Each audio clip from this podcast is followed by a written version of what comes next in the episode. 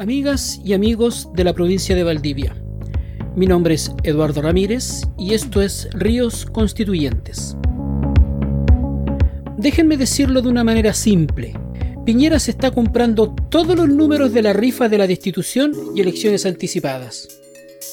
Sus decisiones y gestión desde antes de octubre de 2019 hasta ahora han tenido y continuarán teniendo terribles consecuencias para el mundo de los derechos humanos, para los derechos de los trabajadores y para la vida y salud de las personas. Cada día la calle pide con mayor fuerza adelantar las elecciones, pero desde los partidos tradicionales siguen sonando voces cínicas que apelan a valores republicanos y de la democracia, cuando en realidad están más ocupados en el cálculo de corto plazo.